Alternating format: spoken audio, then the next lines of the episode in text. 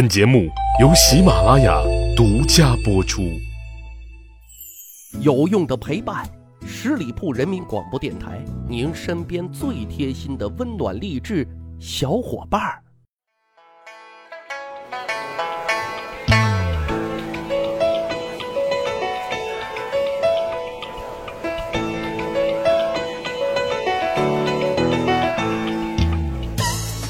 去扒历史，增长见识，密室趣谈，在下大汉。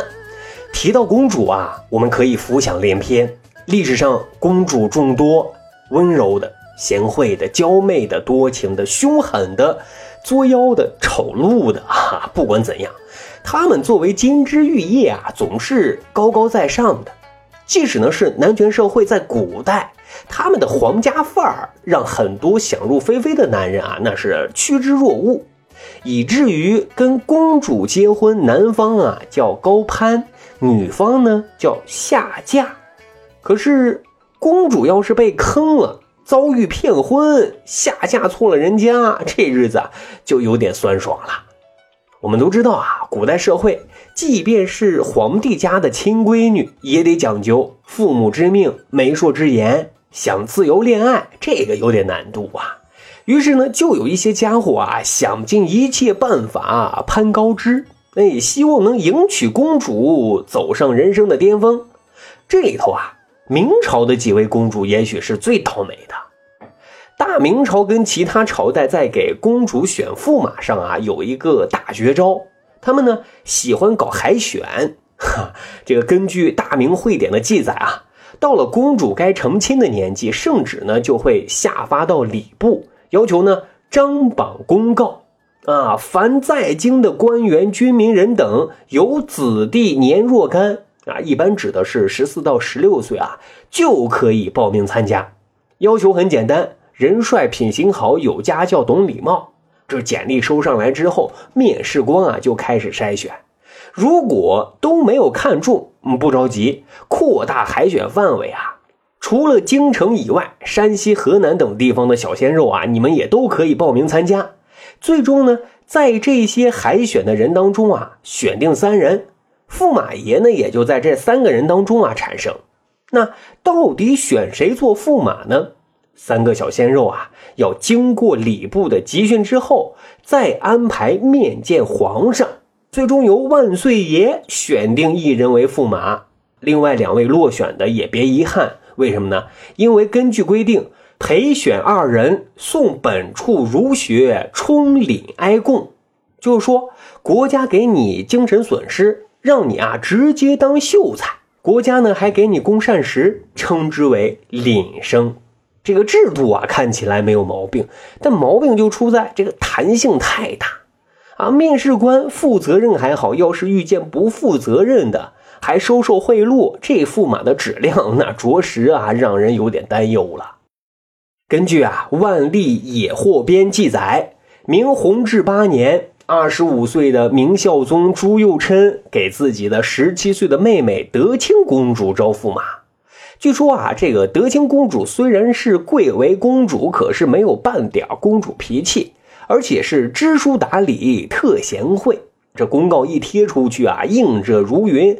其中呢，有一个叫袁相的帅小伙，人啊特精明。更重要的是，他家里还有金矿啊。当然啊，这个金矿得打一个引号啊，就说他家啊很有实力，他也很渴望自家的家业能够嫁接上这种政治的资源。于是呢，就四处打探消息啊，谁是面试官。当他获知啊，负责这一次征婚海选的是朱佑琛身边的红人内宫太监李广，袁相啊，很简单、很粗暴的就直接用重金把李广给砸晕了。那李广当然很受用啊，拿人手短，一个劲儿的给朱佑琛吹风啊，说袁相这小伙子啊，是德智体美劳全面发展的人才。最后呢，朱佑琛还亲自面试一番，第一印象还不错，哎，很快就确定了大婚的日期呀。可是啊，一封举报信突然放在了朱佑琛的案前，朱佑琛大为恼怒啊，因为有官员检举告发李广啊，收受袁相的贿赂，而且啊，袁相品行不端，是一个浪荡公子哥。朱佑琛啊，赶紧派人调查，果不其然。但是呢，念及李广是自己的身边人，就让其他太监啊做了这个替罪羊，废除了这个婚约，收拾了原相。朱佑樘要求啊，重新为自己的妹妹选驸马。哎，经过这一次折腾啊，德清公主最终嫁给了一个儒生。婚后的生活啊，有两个孩子，家庭呢是比较和睦的啊，也算是幸福。那跟德清公主相比啊，永淳公主的海选征婚之路就更为周折了。嘉靖六年，二十岁的明世宗周厚聪给自己十六岁的妹妹啊永淳公主征婚，按程序啊完成了海选，选定了三名候选人。朱厚熜面见之后，哎，选定了其中一位名叫陈昭的男子啊，并约定好良辰吉日啊，就要拜堂成亲。这个时候呢，突然就有人上报说啊，根据墓地排查，发现啊，陈昭家有遗传病史，而且呢，其生母啊是二婚侍妾所生。哎，这样的人啊，根不正苗不红，没有资格迎娶公主。朱厚熜一听，觉得很有道理啊。为了皇家的脸面，哎，就退了婚约，要求啊二次海选。这次的候选人啊，名为谢昭。此人家世倒是清白，而且呢是聪明绝顶。是的，绝顶，没头发啊，大灯泡，秃顶。啊，虽然如此啊，朱厚熜还是很看重、很满意的啊。他还特别叮嘱下属说：“今公主乃我皇考亲女，为朕亲妹，驸马都尉谢昭做国家亲臣，焉可使之不读书之礼乎？”啊，因此啊，大婚之后就安排礼部教习驸马各种礼仪制度。自此呢，经过严格训练的谢昭啊，也真的算是走上了人生的高光时刻。嘉靖二十一年，谢昭已经开始代替皇帝孝天祭神了。当然，跟永淳公主的婚姻状况虽然史书上没有记载，但想必也是和谐的。否则啊，朱厚熜也不会委托谢昭代表自己祭天吧？这里头最倒霉催的，应该就是。永宁公主海选驸马了。万历十年，十九岁的明神宗朱翊钧给十五岁的妹妹永宁公主啊选驸马。当时操办这件事的呢是大太监冯保。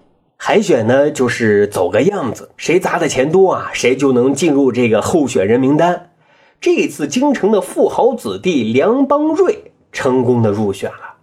可是这个驸马候选人啊有点惨。那身患重病，眼看啊来日都不多了，这都是公开的秘密了。但是呢，冯保啊，因为收受了贿赂，而且呢有内阁首辅张居正的支持，因此啊，朱翊钧竟然也就这样稀里糊涂的啊同意了。可怜了永宁公主啊，是被推着往火坑里跳啊。跟梁邦瑞拜堂成亲的当日。命薄的梁邦瑞竟然流鼻血不止，结婚的礼服都被染红了啊，几乎都不能完成整个拜堂仪式。但宫里的太监们啊，为了欲盖弥彰，却说啊，大婚见红，这是新婚喜事儿，是好兆头。嗨，永宁公主啊，就这样被骗进了梁家。唉，没几个月，梁邦瑞就去世了。根据大明的规定。嫁出去的姑娘泼出去的水还不能再回娘家的，所以啊，永宁公主没几年也就郁郁而终了。原以为生在帝王家的小公主面对婚姻一定超有话语权的，但现实却是小公主啊未必都是掌上明珠，长兄为父也未必靠谱。哈，他们的未来，他们的命运，很多时候啊根本。都不在自己的手中，只能听天由命啊！长见识，长谈资，这就是咱今天要讲的密室趣谈。公主的烦恼啊，遇见骗婚该怎么办？能怎么办？只能听天由命啊！如果您觉得咱的节目还不错，欢迎大家使用专辑的评分功能为《密室趣谈》打打分儿，为大汉啊留留言。咱还有一个趣吧历史的小分队。如果您对历史边角料很感兴趣，欢迎大家关注十里铺人民广播电台的公众微信账号，然后回复数字一就可以添加大汉的个人微信。经过简单审核之后啊，大汉就会邀请您进入这个小分队当中，咱就可以谈天谈地聊历史段子。本期节目就这样，感谢收听，下期再会。